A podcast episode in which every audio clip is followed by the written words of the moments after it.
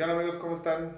Este es el segundo, el primer episodio, el, el episodio número uno de Enchiladas DevOps, el podcast donde no hacemos despliegue los viernes y donde vamos a platicar acerca de la cultura DevOps, tecnologías, prácticas y todo lo relacionado a esto, ¿no? El día de hoy es un episodio especial porque aparte de ser el primero, tenemos a un amiguito por aquí, que a este Aiden, que ahorita vamos a platicar un poco con él. Vamos a, a preguntarle qué, qué onda que hace aquí y así. Y bueno, pues estoy con Gloria, Hola. también estoy con Bruno Díaz Hola, hola. y bueno, pues, pues Aiden, ¿no? Hola. Eh, vamos, va- vamos a empezar un poco. e- Este episodio les prometemos que va a ser más corto, entonces pues arranquémonos de una vez. Eh, estamos con Aiden Barbosa. No sé si quieras platicar un poquito de ti, Aiden. ¿Dónde trabajas ahorita? Bueno, pues eh, mi nombre es Aiden Barbosa. eh, actualmente me desempeño como ingeniero de preventa para SUSE, específicamente más que nada para productos de contenedores y otros productos que tenemos ahí alrededor para en cuanto a transformación de digital, ¿no? En centros de datos. ¿Sí? Eh, mis orígenes de cómo inicié, pues prácticamente, pues mis orígenes fueron más que nada involucrándome en comunidades de software libre open source desde hace ya un tiempo. ¿Y en qué comunidades estabas? Eh, pues bueno, pues primero, que, primero que nada empecé como en los, que lo que le llamaban los ghouls hace ya varios años. ¿Los qué, perdón? Los ghoul, Bull. Ah, ok. los grupos de usuarios de Linux, Ok. hace mucho tiempo. Órale. Posteriormente ya empecé a involucrar más que nada en, pues una, en- más que nada me, me involucré mucho fue en Mozilla. Ok. Ahí en varios proyectos ahí de, de- de Mozilla. Y pues bueno, ya hoy en día, pues bueno, ya, eh, ya eh, con el trabajo y todo, pues obviamente sí me ha costado un poco más de trabajo ya involucrarme En el- eh, las comunidades, En las ¿no? comunidades, ¿no? Sí. Eh, y más o menos como, cuánta, como cuántos años tenías cuando comenzaste a hacer eso. Ah, pues ya tenía como alrededor de 17 años más o menos. No Te, manches. te estoy hablando de... Eras un feto. Te, te- te estoy hablando del 2005 más o menos, 2006. Órale. O sea, más o menos como... como ¿Y cuál 2006. era como tu nickname en el mundo del open source? Ah, bueno. es que en, en ese momento había algo que tal, era muy común en el IRC. Ok. Ok. Y en el IRC es donde se juntaba la gente a platicar y pues había mucha gente en la que, con la que tú convivías, pues realmente ni los conocías en persona, pero era por el nickname y en algún momento en algún congreso de software libre, pues ya te juntabas con Claro. ellos y era como que ya los conocías desde hace mucho tiempo, ¿no? sí, sí. Pero en ese tiempo mi nickname era Mantus, o sea, Mantos. ajá, Ok. sí, por algún motivo y pues ahí se quedó, ya hoy en día pues... Pues ya. te alca- te alca- ya no eres Mantos, ahora eres sí, Aiden claro. Barbosa. Pudo, haber sido bebecito mozo. Como, como los, los eh, correos Sí. de Hotmail de antes. Chiquitita eran- 91. Así, ya sabes. te la- ¿Cómo te la Satori Private, por ejemplo. Ah, Por mencionar algo, oye, por mencionar algo. Ah, es cierto. No, pero bueno, este, justamente, por ejemplo, bueno, entiendo que, que comenzaste como muy, muy chico con ese tema. Entonces, yo como tengo la duda, o más bien cuando era yo más joven eh, y decidí estudiar esto, pues como que lo tenía súper claro. Para ti también fue como tener muy claro qué es lo que querías hacer o el hecho de haberte involucrado a las comunidades open source y todo esto te reafirmó que querías dedicarte a eso. Pues realmente no me lo reafirmó, realmente desde a muy temprana edad pues yo tuve el gusto por lo que es las computadoras, programación, poco de seguridad.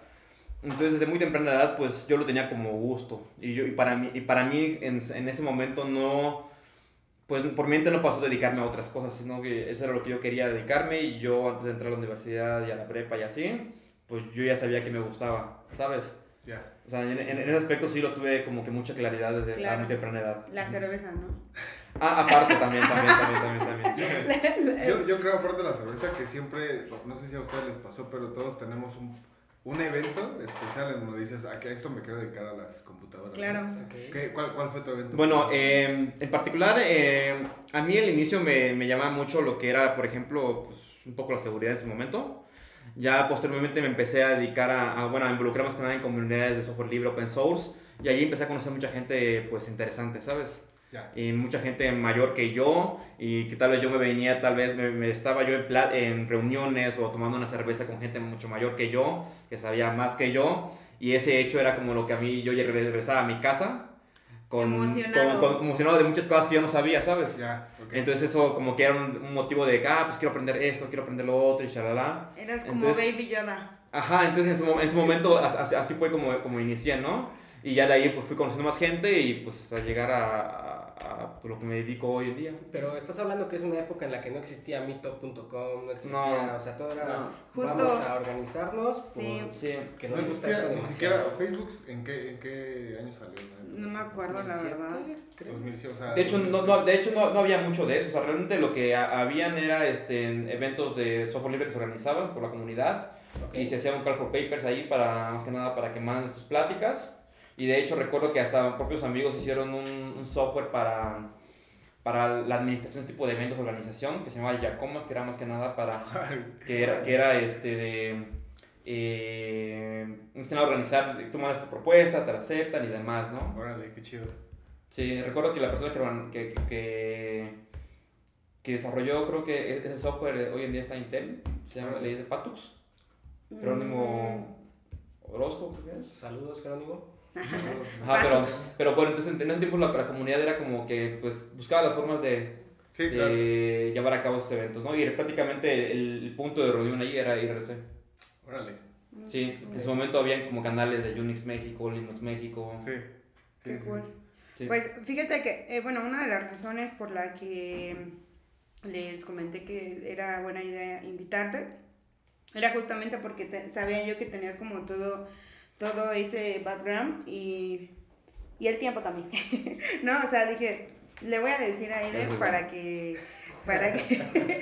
no, es que, ¿sabes qué? Este, queríamos tener un invitado Viejo. y necesitábamos a alguien que fuera como que hubiera vivido toda esa parte, ¿me Pionero. entiendes?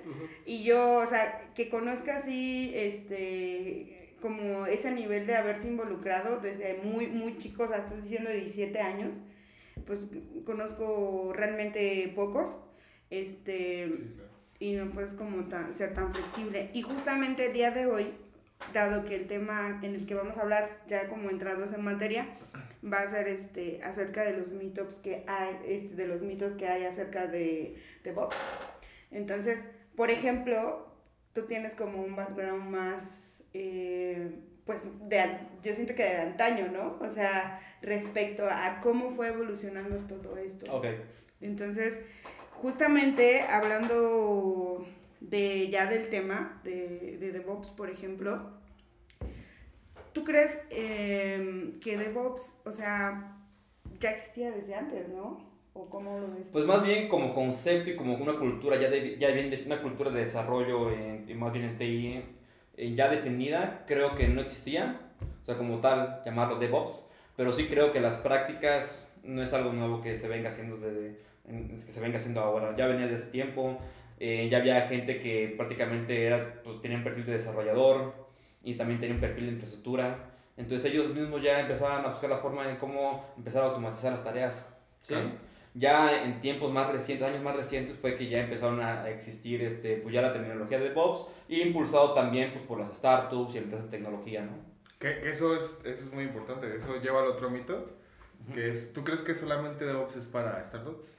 No, realmente creo que DevOps, DevOps se debe implementar en cualquier empresa que tenga productos de tecnología y que busque ser ágiles, Claro. tanto en lo que es, desde lo que es el desarrollo, el despliegue y la operación. Creo que cualquier empresa que tenga esas tres áreas que requiera unificarlas para ser más ágiles, eh, tendría que implementar ese tipo de metodologías. Mencionaste ser ágiles, o sea que esto reemplaza a Agile o...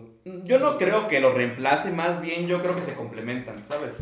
O sea, yo creo que todo esto de Agile y, y automatización y la seguridad y el desarrollo, yo creo que más bien debe estar integrado y complementado entre sí, pues para que realmente haya un impacto en la organización. Que, que yo tengo un punto como a, a discutir un poco. Eh, hace tiempo vi un como thread en, en LinkedIn, más bien, Ujú. que decía, eh, o sea, que si... mm, pre- Precisamente eso, o sea, como si reemplazaba a DevOps Agile.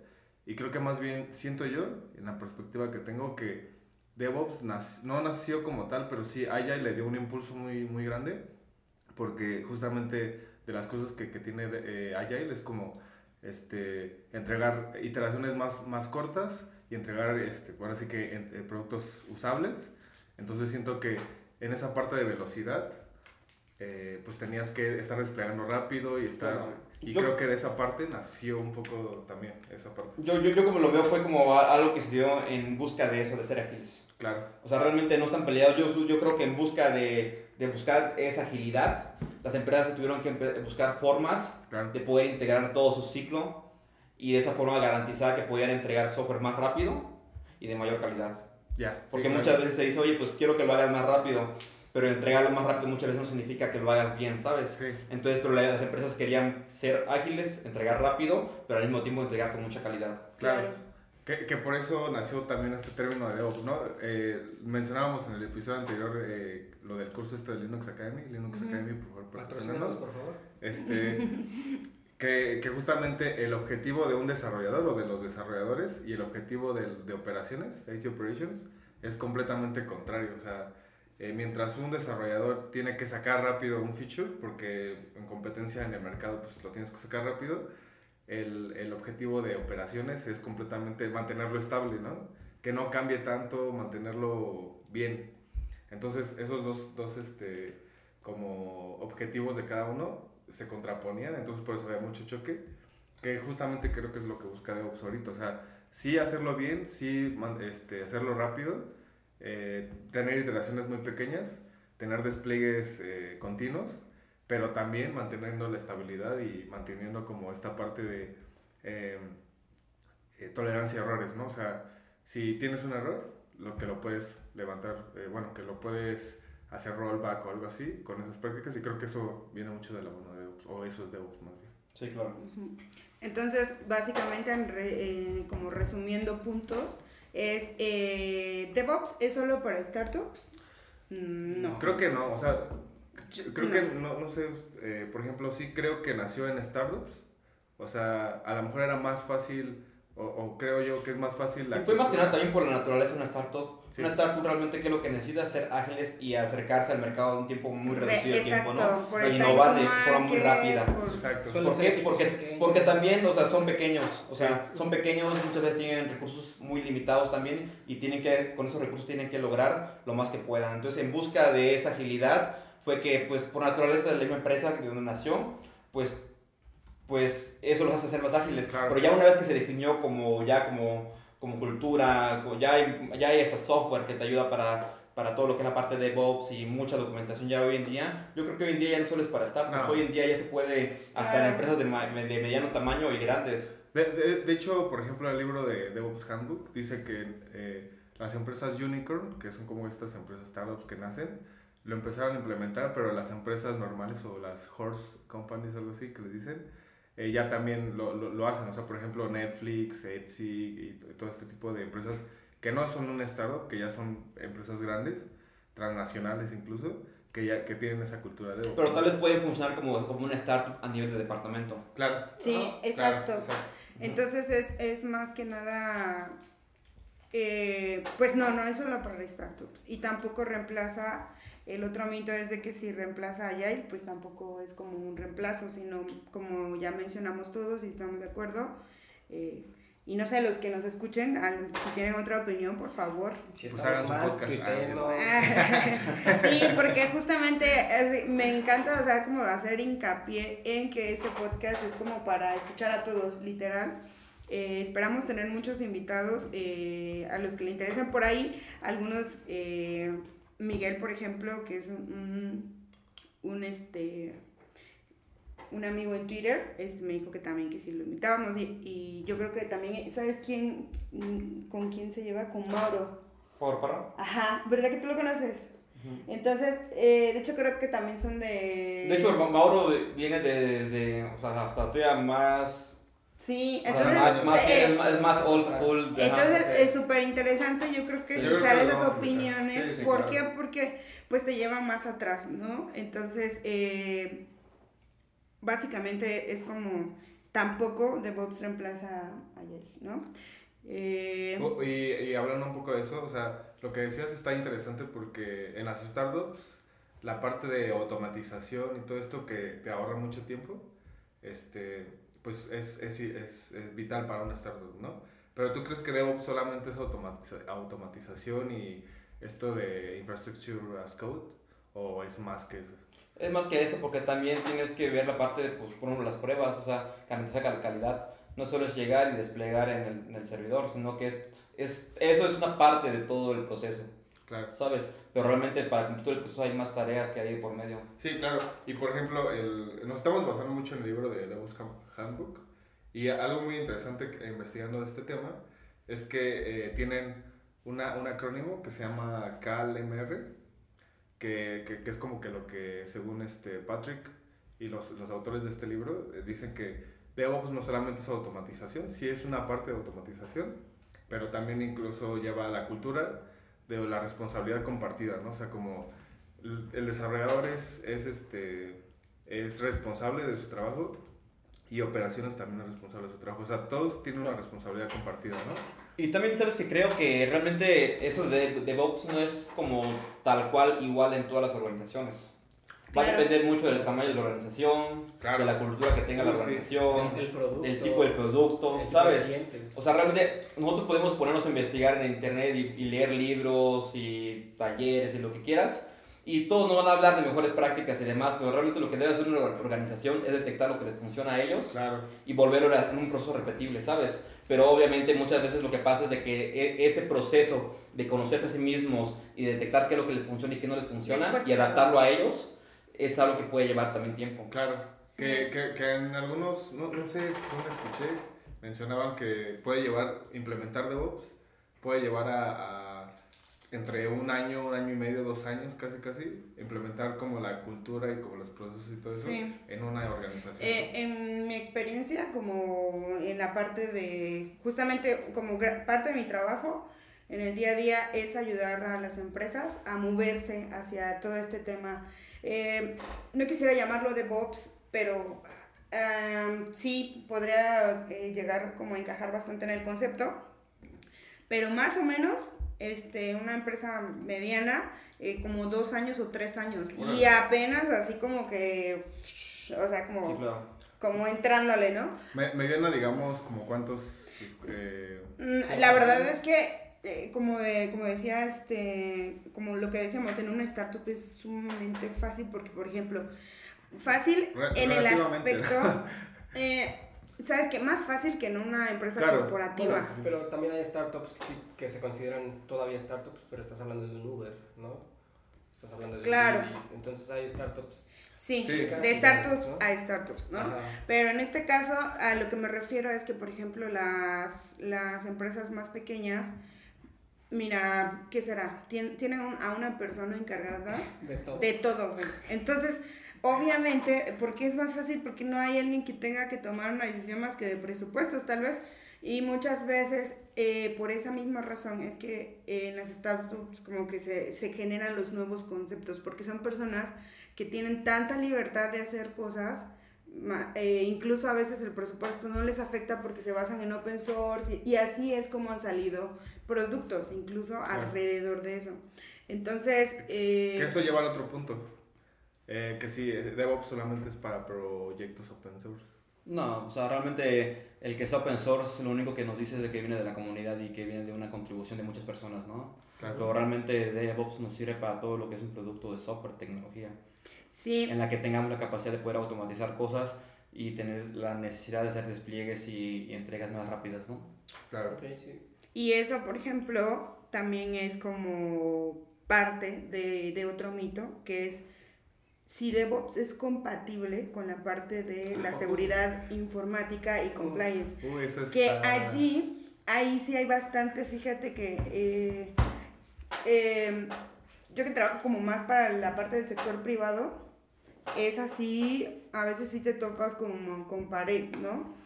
Cuando tratas de meter ese, eh, como nuevas eh, metodologías o etcétera, porque la gente tiene la idea de que Algunas, ¿eh? Ha cambiado, han cambiado las cosas, pero todavía hay gente que cree que eh, open source o el tema de DevOps, o sea, si está basado en open source y, nuevos, y nuevas metodologías, etcétera, para ellos no está estandarizado y entonces es como que justamente tienen eh, miedo acerca de la seguridad y acerca de todo lo que es compliance. Entonces, ¿qué, tú, ¿tú qué opinas respecto a eso? Justo ahorita platicábamos con, con Bruno eh, sobre...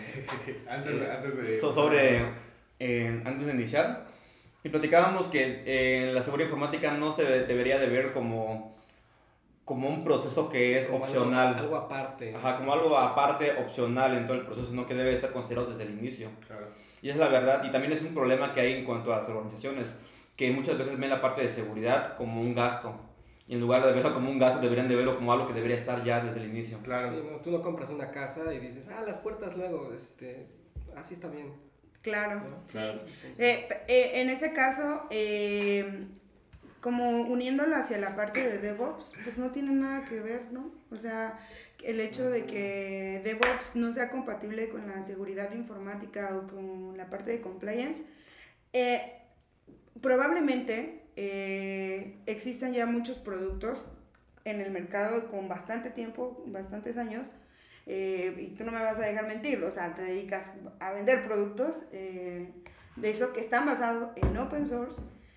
Y por ejemplo, tú que haces tu trabajo, ¿Qué es lo que le dices a los clientes para que ellos pierdan, este, pues digamos que esa inseguridad acerca de los productos que están basados en open source y justamente los temas de compliance, que tú sabes que para la compra de productos en cualquier compañía es un tema bastante Claro. Bueno, eh, bueno eh, más que nada cuando hablamos de open source también, eh, tenemos que dejar hincapié que es un producto que está muy auditado, que los contribuidores de un producto de open source son realmente son muchísimos. Y cada quien pues tiene su, su rol, y aporta en diferentes áreas, ¿no? Entonces un producto pensado por lo general, o sea, al estar abierto, pues mucha gente puede contribuir hasta en la seguridad de él, detectar cosas que en un producto que tal vez es más cerrado, pues no se podrían ver desde el inicio, ¿no? Entonces, eh, bajo esta premisa en el que un producto de open source, pues a mi parecer, es más auditado, eh, eso en, en, cuanto a la organización, pues le da también este, ventajas, ¿sabes? Les dan ventajas de que tienen un producto pues más estable, que con mayor soporte, ¿sí? Y obviamente si llega una empresa y aparte de que todo ese soporte que ya tiene el producto te da el respaldo que necesitas a nivel empresarial, claro. pues eso también les, les da confianza a, los clientes, ¿no?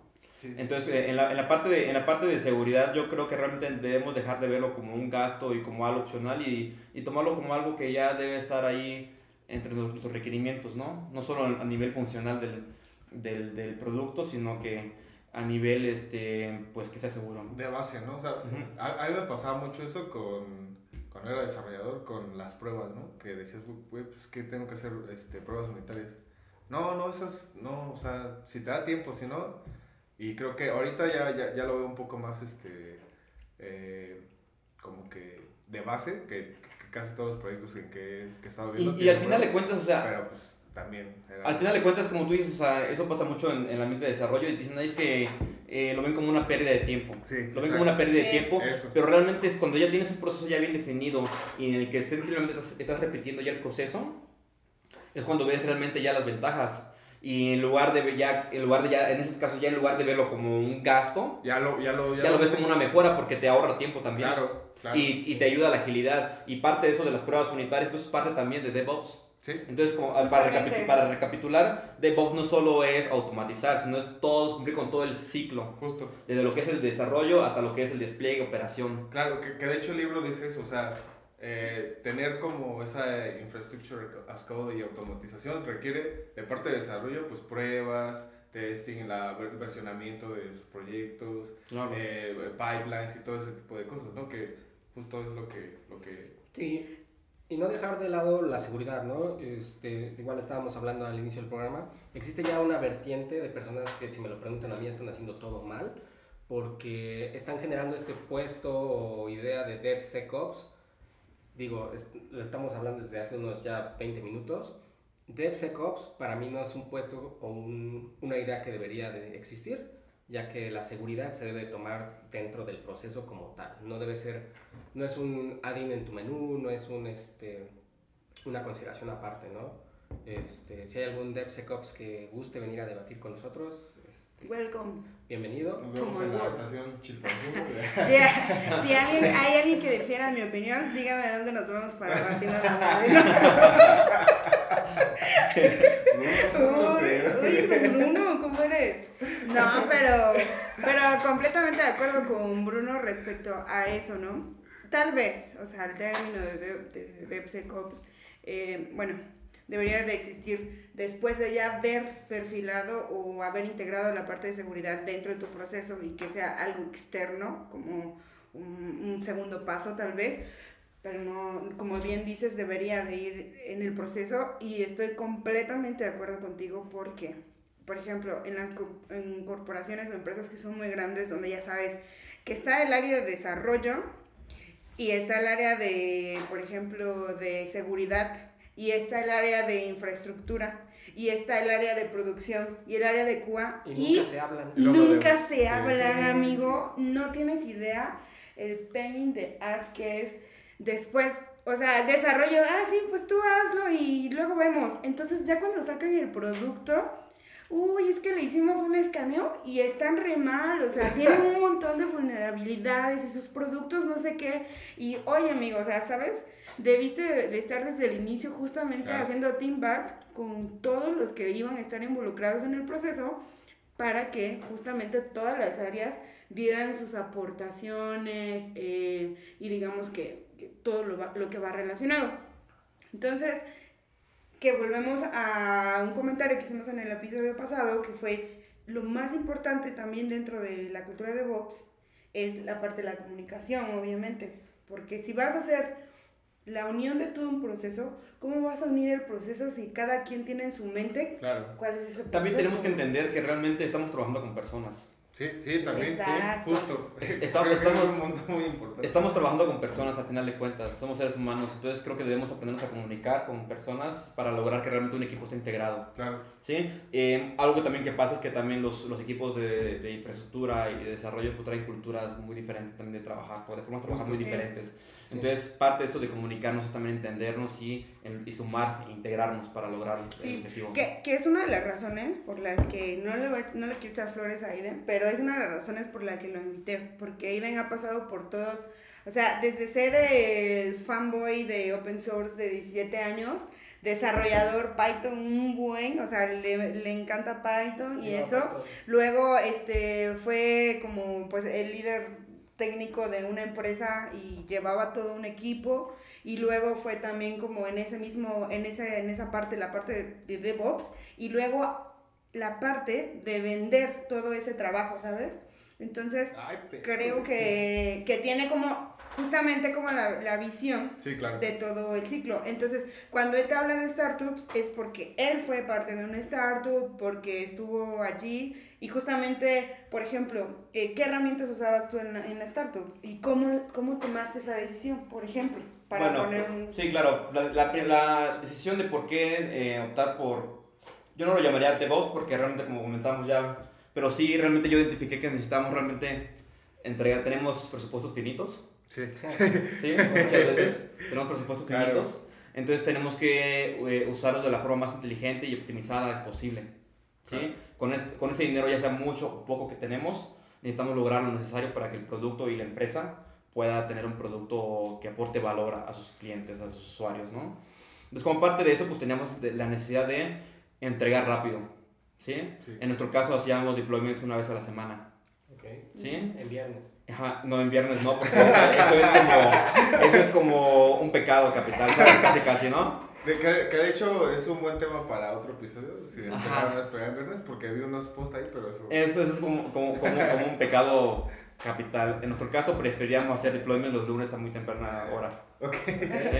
Pues es, es un poco más razonable. Yo lo pasaría el martes. Ma- Pero- Lunes, martes, Si me, si me preguntaran, No, más, más- más que nada para tener toda la semana, Para Sí, arreglarlo. eh, para estar al pendiente de eso, Monitoreando. monitorearlo y, y, ve- y, ve- y ver eso, que también ahí, ahí, allá entramos a otros, eh, ajá, ot- otros temas también ahí de, de, de deployments y, y, y qué hacer en cada caso que algo salga mal y demás, ¿no? Pero bueno, regresando la, buena re- regres- regresando a como el blue green y Hay, hay diferentes formas de hacer despliegues eh, para garantizar este, estabilidad. Claro. ¿no? Pero bueno, regresando a la pregunta original, pues bueno, teníamos la necesidad de, de ser ágiles y entregar muy rápido y con la calidad necesaria. Claro. Primero lo que empezamos fue eh, escribiendo pruebas, ¿sabes? O sea, y creo que en esta parte de, de escribir pruebas, creo que es algo que se debe hacer desde el día cero, porque ya cuando inicias y ya, ya tienes un equipo ya haciendo liberaciones y luego quieres empezar a implementar pruebas, es doloroso. Es doloroso. A- a mi- a- en, mi, en mi experiencia, tiene que, se tiene que, se tiene que, comple- se tiene que eh, contemplar en, en las tareas de ingeniería desde el día cero, Claro. ¿sabes? Entonces ya primero es pruebas. Posteriormente pues vimos la capacidad, de, ok, tenemos que crecer, de crecer las instancias y eso no podemos estarlo haciendo de forma manual, Claro. porque quita tiempo. Claro, ¿Sabes? sí, sí, sí.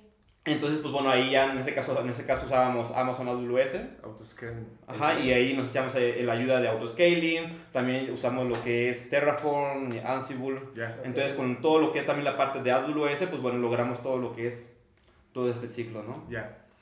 Oh, Qué chido. Y fíjate que eh, toma, tocas un punto que también quería, eh, que de hecho es un punto del DevOps Handbook, que es como, ¿crees que DevOps significa no ops o no operations o algo así? O sea, a lo que voy es, ¿crees que la cultura de DevOps lo que trata de hacer es que ya no haya ese rol de IT operations? No, yo creo que más bien tiene que ser integrado todo. Claro. Yo creo que más bien tiene que ser integrado. Yo creo que realmente no, no tenemos que tener barreras en la organización de, ah, estamos separados de esto, no, al contrario, el lugar es, es, es integrarnos Sí. para que toda la empresa, toda la organización vaya hacia un mismo objetivo. Y, y lo pongo en la mesa precisamente porque lo que dice el libro es que eh, en vez de, de excluir esa área, más bien lo que tiene que hacer ahora es, desde un principio, como tú dices en las pruebas y todo eso, desde un principio, Ser considerado. eh, no, pues desde un principio unirlos junto con los desarrolladores, junto con los testers y así, para decir, bueno, pues, entre todos vamos a empezar día cero, todos comunicados, y no que primero está el desarrollador y lo avienta hacia los testers y luego los testers lo avientan un mes después hasta, hasta las operaciones, ¿no? En cuanto a las pruebas, un error muy común que he visto que pasa es de que eh, uno está en la empresa que inicia sin pruebas y que luego quiere retomar pruebas y es, es muy doloroso. ¿no? Y, también, y, también, y también en el punto de vista de implementar cosas de cultura, se tienen que hacer desde el inicio. Uy, sí. Luego, porque luego tienes que pasar por todo un proceso de adaptabilidad de la gente, del personal, y eso también pues duele. Entonces, en, en el caso de, de que se tiene que hacer desde, desde el día cero, es empezar a, a hacer las pruebas. Pero bueno, y aparte está la empresa que, que empieza del día cero y luego retoma, ¿no? Pero está la empresa que inicia con pruebas, pero por la carga de trabajo. La- la- las, las empieza a la- dejar. las, las empieza a dejar. Y eso pasa mucho cuando empiezas a hacer cambios. Por ejemplo, necesito hacer un cambio en un endpoint y el endpoint ya cambió pues en toda la estructura, ¿sí? Entonces la prueba que ya estaba antes ya no, ya Ya no, no sirve, aplica, y ya no las sirve, mantienes, y ya no las mantienes. Sí. Entonces va- llega, pasa un momento en el que pasa un- llega un punto en el que ya no tienes pruebas. Sí, ya no son Sí. funcionales. Y, y, y prácticamente decía, ya rompiste con esa parte del proceso, ¿no? Sí. Entonces yo creo que esos son los errores que se, que se eh, tienden a cometer hoy en día y creo que sí debemos como ser eh, más disciplinados en ese aspecto. Sí, sí, claro. Retomando el punto que, que dijo Ricardo acerca de que, bueno, acerca de que la parte de operaciones cuando entra el proceso de DevOps o la cultura es, o sea, ¿qué, qué pasa con esa área, no? La parte de operaciones. Desde mi punto de vista, eh, evidentemente muchas personas van a decir, por ejemplo, o sea, ponte a pensar, ¿no? Señor, eh, no sé, de, eh, una, que lleva en una empresa trabajando 20 años, eh, haciendo, manejando, por ejemplo, su Bingware, eh, y que ya tiene así como muy claro todo, exactamente cómo funciona todo, pero de forma manual. Sí. ¿no? Y, y que hay una persona, un perfil dedicado única y exclusivamente a manualmente hacer actualizaciones de todos los equipos en una empresa. O sea, ese es su trabajo, ¿sabes? Entonces, cuando entra en la cultura de DevOps, y él, él es operaciones, ¿estamos de acuerdo? Entonces, él, ¿qué, qué se siente? O sea, Amenazado. amenazado, desplazado, etcétera. Cuando en realidad yo creo que si, si lo ves desde otra perspectiva, es la oportunidad de actualizarte Claro.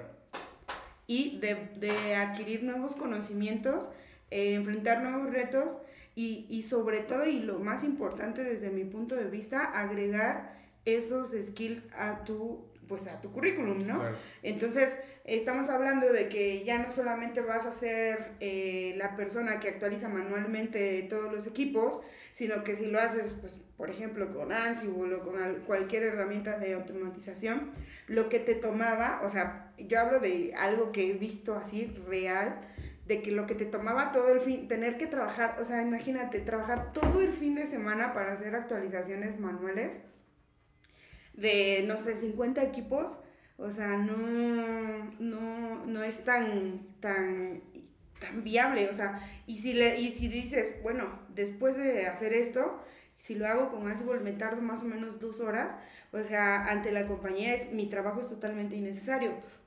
Y ese es una de las razones por las que hay dema- eh, a veces esta pelea, ¿no? Y no solamente en ese, Claro. en ese tipo de perfiles, sino incluso también en, en la gente que pues tal vez tiene su propia manera de hacer las cosas y cuando vienen como estas nuevas tecnologías, estas nuevas herramientas, dice, ay no, o sea, me vas a venir a decir a mí que, este, que Claro. yo ya llevo, conozco todo el proceso, tengo mi script, y puede ser que su script sea bastante bueno, pero lo puede llevar a un, a un siguiente nivel, ¿no? Claro. Entonces, eh, desde mi punto de vista, no es que el- en la cultura de Bob se busque reemplazar de ninguna manera a la parte de operaciones, sino que la parte de operaciones ahora tiene nuevas áreas de oportunidad, de aprendizaje. Bueno, Sí, no.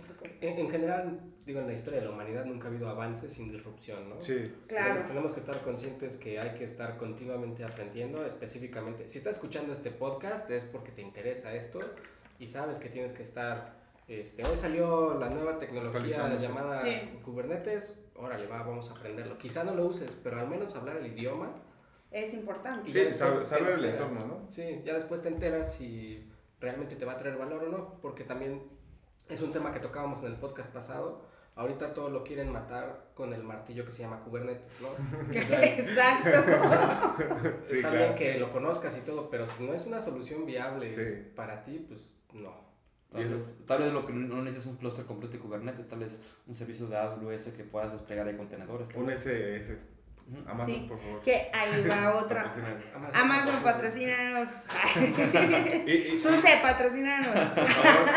Aquí vamos a decirle a Aiden que, que, que, mueva pues, sus que se, que se influencias. rige. sus influencias. Este, pero eh, algo que me acuerdo este, que mencionaba Alex Callejas, un- Ajá. un amigo de nosotros. Alex, Hola. Alex. Alex Red Hat, patrocínanos. Este, eh, que, que bueno, entonces todo patrocino aquí. que justamente decía eso, o sea, eh, decía que él empezó muy, muy chavo eh, y él ya es grande, o sea, ya, Ya te tiene sus dijeron viejo, Alex. Ya tiene sus añitos, o sea, es más grande que nosotros. Ay. Este, Bueno, es que lo dice Richard porque él está chiquito y sí, no, yo No, no, y no no puedo. y no puede. Pero justamente en, un- en una plática que dio él, y lo decía, que él trabajó mucho, creo que en Aeroméxico o en la extinta Mexicana bueno, ser. mexicana, creo que él, él decía en, en- en una plática que nos dio, que él trabajaba con señores que eran los únicos en México que sabían cómo controlar una computadora de esos tiempos, ¿no? Ah, ok. Y, y que este, por esta cuestión de que no se quiso meter como a nuevas a, a- a, este, te- tecnologías o tendencias, dice muy tristemente, pues ahorita son este, choferes de Uber. Y, y decía él, no, no porque este, ese trabajo sea malo, sino que pues el de ser el mejor ¿Tenían potencial? en el país de, que, que manejaban estos equipos, pues por no quererse actualizar, se quedaron Claro. sin, sin la chama en la, en la que ellos eran buenos, ¿no? Sí. Saludos, coboleros. Saludos, cool. No, Sí. pero pues es que es como todo un tema de supervivencia, ¿no? La, la ley de la naturaleza. Es Pues como... es que aparte estamos en un mundo tecnológico que avanza. Hace cinco años estaba Docker, digamos, y ahorita ya está, no sé qué va a pasar con Docker, pero Cryo. son cinco años. ¿no?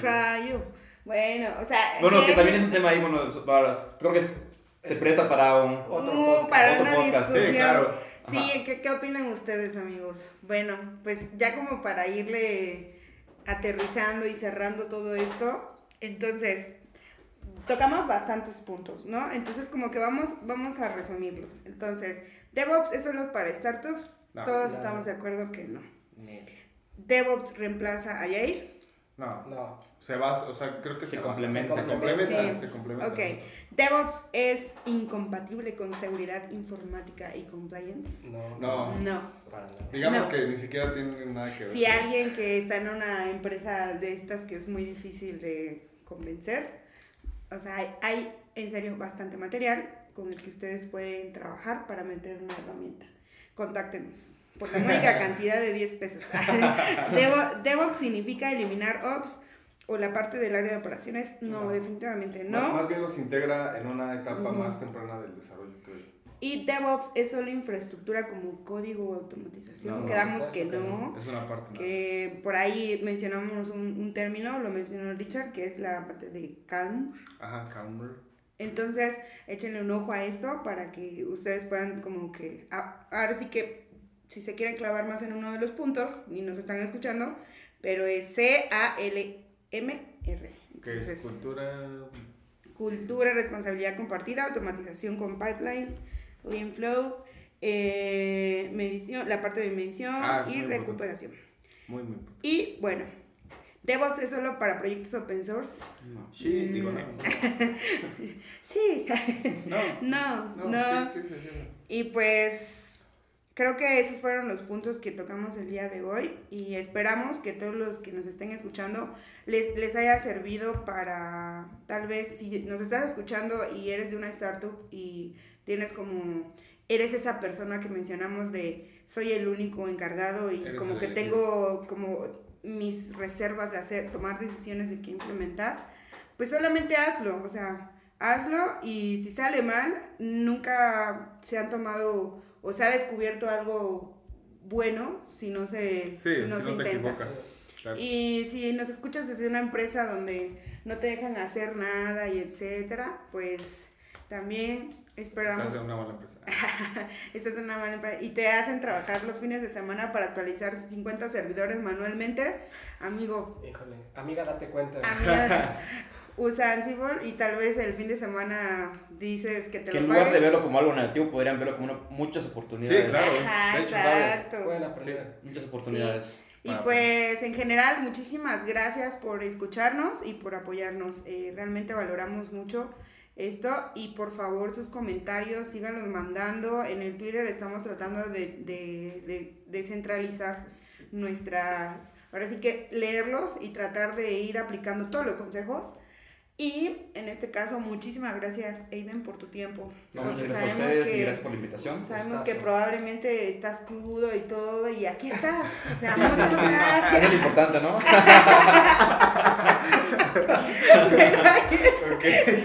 Pero, No, pero o sea, No, pero muchas o sea, gracias. no, gracias a ustedes por la invitación y la- realmente me pasé unos minutos aquí muy agradables con ustedes. Que la No realidad es que con ustedes siempre es un gusto compartir con ustedes y Gracias. y gracias, por la invitación y la la oportunidad. neta, la, la neta solo vino por la chela. Solo No, aquí no muchas quemándome nada más. no, pero pues muchísimas gracias. Y pues aquí No sé- está no sé si hay- Richard. hay, este, Avisos parroquiales. La posada de Docker, Ah, 10 justo. de diciembre, Rackspace. No, Habrá pambazos. Habrá compas. Si ver. llevan, habrá compas. No, sí, no, Ah. pero sí les recordamos eso. Sí, ahí nos vemos. Este, es ahí en las finas de Rackspace en Plaza Carso, Torre 2, piso 11. El 10 de diciembre, como ya dijo Gloria. Eh, Inscríbanse, eh, está la liga en, en el Meetup, creo, ¿no? sí, si no Sí. la volvemos a publicar en nuestro Sí, Twitter. o les mandamos un newsletter. También queremos ver si lo del fondo está bien. Sí, eh, eh, fíjense que tenemos el tema de que, bueno, si ustedes nos vieran, bueno, les voy a tomar una foto de, de lo que en este mismo momento. Tenemos un micro que Pero- está pro, está pro, pero necesitamos, eh, queremos mejorar más que nada con los equipos, entonces tenemos la idea de una, hacer una campaña como de fondeo y la otra es también la posibilidad de hacer cursos para poder juntar el dinero y comprar mejores equipos y de esta manera. Y obviamente también nosotros poner de nuestro Sí, claro. porque la verdad es que nos gusta mucho esto de compartir y compartir no implica solamente tiempo, sino otras cosas y lo hacemos con bastante gusto. Entonces, Suce, patrocínanos. Suce, patrocínanos. Denos acá mi patrocinador. Alex Callejas, Red patrocínanos. Todos patrocínenos, sí, este, y vamos a, vamos a hacer eso, entonces por ahí a lo mejor le- vamos a estar echando mano de las comunidades que llevamos para hacerles llegar este un correo con este para ver qué es lo que vamos a hacer.